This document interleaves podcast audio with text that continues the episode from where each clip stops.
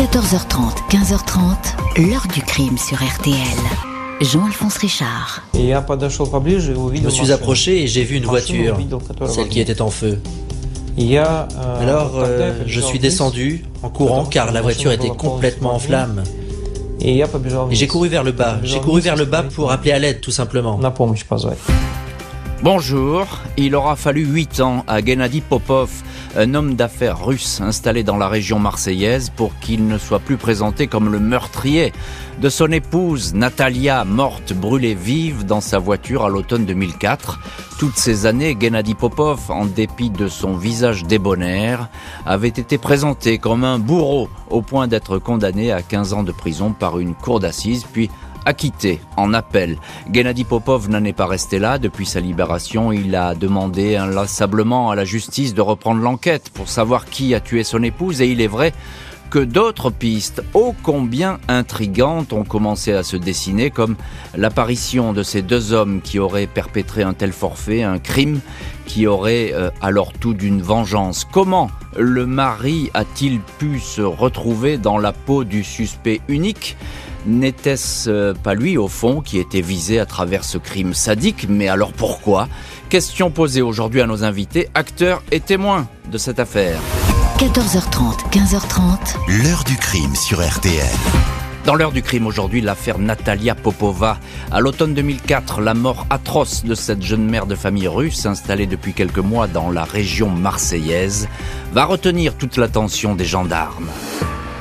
Ce lundi 4 octobre 2004 à 21h40 précise, un habitant du Rove, un village entre Marseille et Martigues, appelle la gendarmerie pour signaler un incendie. Il a aperçu une lueur orangée sur les hauteurs de la commune, une zone inhabitée généralement fréquentée par quelques promeneurs et des chasseurs. La végétation est sèche, les pompiers des casernes de Marignane et Insuès-la Redonne se dépêchent mais il ne voit rien, ne trouve rien, jusqu'à ce qu'un homme marchant sur la chaussée s'approche d'eux et les invite à le suivre. L'individu a un fort accent russe. Il guide les pompiers jusqu'à un chemin de terre où un véhicule invisible depuis la route est en flammes. L'homme est essoufflé, paniqué, il semble perdu. Il indique qu'il y a quelqu'un dans le véhicule. Avant même que les secours éteignent le brasier, il dit que cette silhouette installée au volant est celle de sa femme. Il s'agit de la dénommée Natalia Popova, 38 ans. Lui s'appelle Gennady Popov, 35 ans, tous deux sont russes, mais ils habitent et travaillent depuis un an à Marseille. Les gendarmes et les experts sont à pied d'œuvre pour examiner l'Opel Vectra carbonisé stationné au bout du chemin de terre. La victime est retrouvée assise côté conducteur, sa ceinture attachée, la boîte de vitesse automatique est sur la position parking.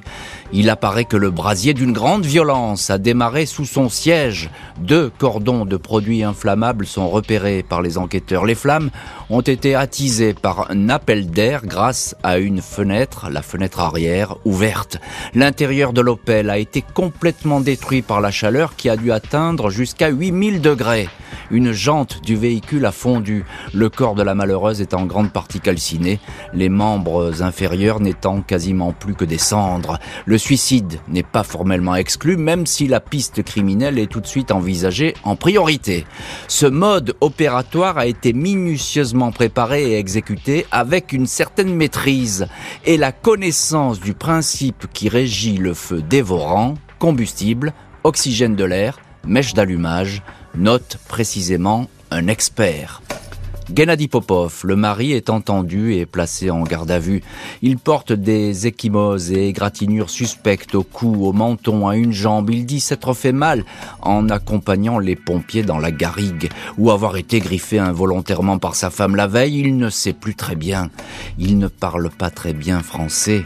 La fille du couple, Anastasia, 11 ans, fait état d'une dispute dans la nuit précédant le drame. Des cris l'ont réveillée. Lundi matin, dit-elle, c'est son père, chose inhabituelle, qui l'a amené à l'école. Gennady Popov assure avoir passé la journée de lundi chez lui avec sa femme. Ils ont décidé de dîner dans la soirée au Rove pour être proche de l'aéroport de Marignane. Gennady attendait l'arrivée d'un colis elle l'a déposé devant la pizzeria le temps qu'elle aille faire le plein d'essence. Elle n'est pas revenue. Gennady a ensuite été alerté par cet incendie à moins d'un kilomètre de là.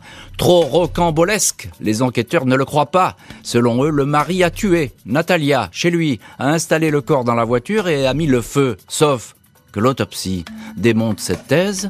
Natalia était vivante. Quand le feu a pris dans un ultime geste, elle a protégé le médaillon en or qu'elle porte autour du cou. Malgré ces démentis et au regard des doutes qui foisonnent dans le dossier, le mari est soupçonné d'avoir cruellement tué son épouse, une punition peut-être, après avoir imaginé un terrible scénario.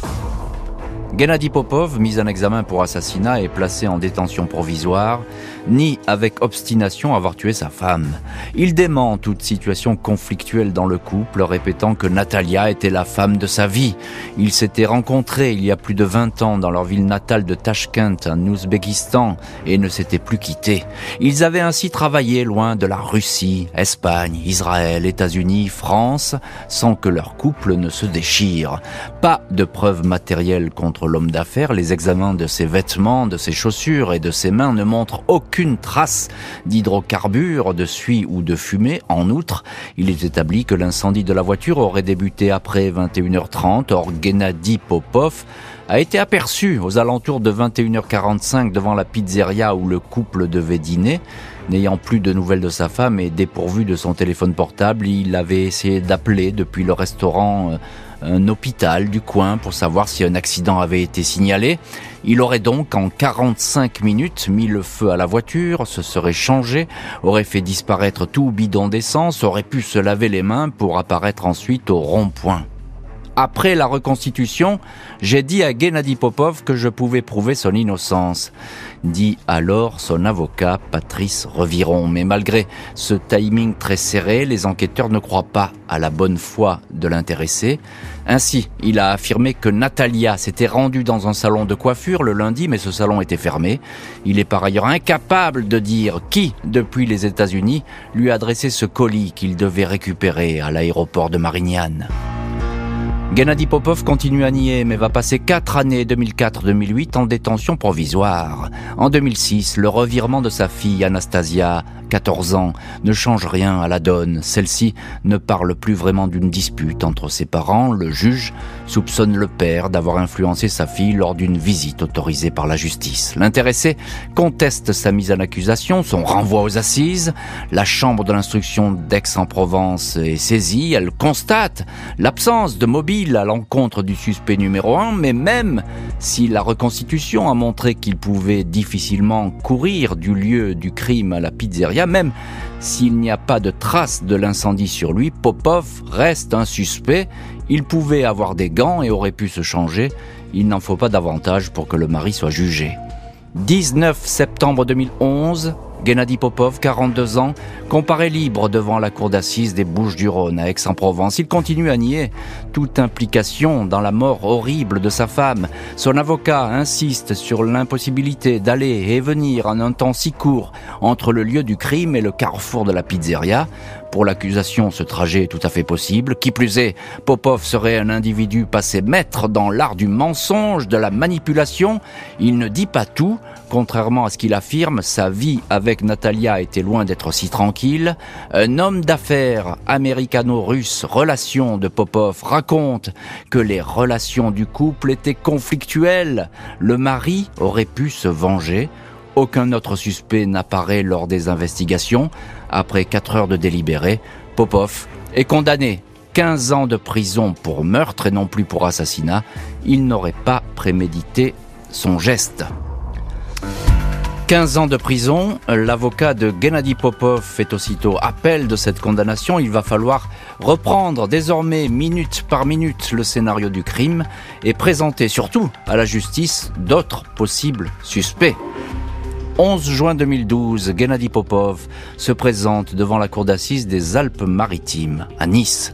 Son avocat, Maître Reviron, a repris le dossier dans les moindres détails. Il a même refait, fait encore tout le minutage du crime et de l'incendie dans lequel a péri Natalia. Cette fois, des témoins venus des États-Unis d'Israël sont entendus par la cour. Ils répètent que contrairement au ragot, Gennady et Natalia formaient un couple amoureux. Aucun de ces témoins ne peut concevoir que le mari soit un meurtrier. Les jurés constatent que l'accusation ne peut toujours pas apporter de mobile concret, ni de preuves impliquant Popov, qui plus est. De nouvelles pistes sont évoquées, notamment celle de représailles qui auraient pu être exercées à l'encontre du couple, à cause justement de l'affairisme supposé de Popov. L'hypothèse est la présence d'un SDF originaire des pays de l'Est et parlant le russe est encore avancée. 15 juin 2012, après 4 jours de procès et une heure de délibéré, les jurés acquittent Gennady Popov.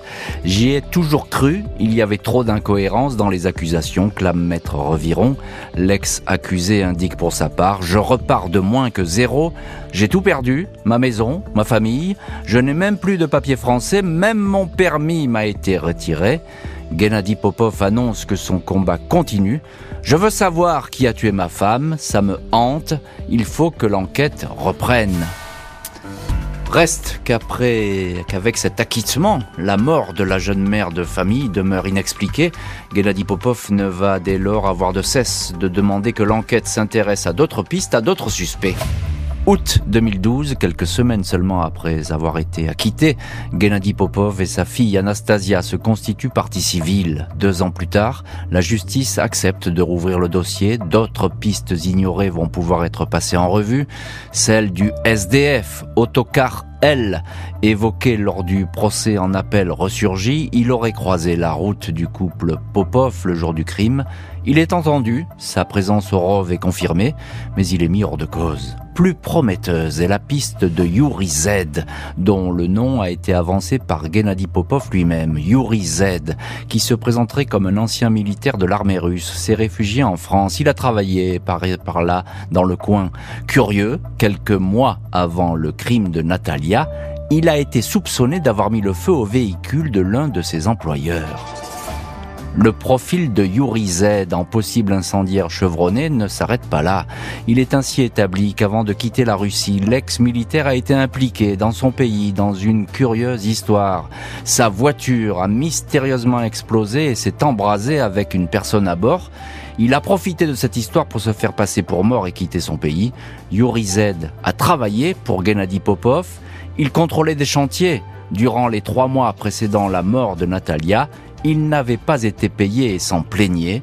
20 janvier 2017, il est interrogé. Le procureur estime que les charges à son encontre sont trop légères, beaucoup trop de suppositions. Yuri Z est mis hors de cause. L'enquête, est-il indiqué, ne parvient pas à donner une consistance quelconque à cette piste. La justice va refermer le dossier par un non-lieu sans que l'on sache qui a mis le feu à la voiture en condamnant à une mort euh, certaine la jeune mère de famille, le mari ne va pas se satisfaire de cette décision.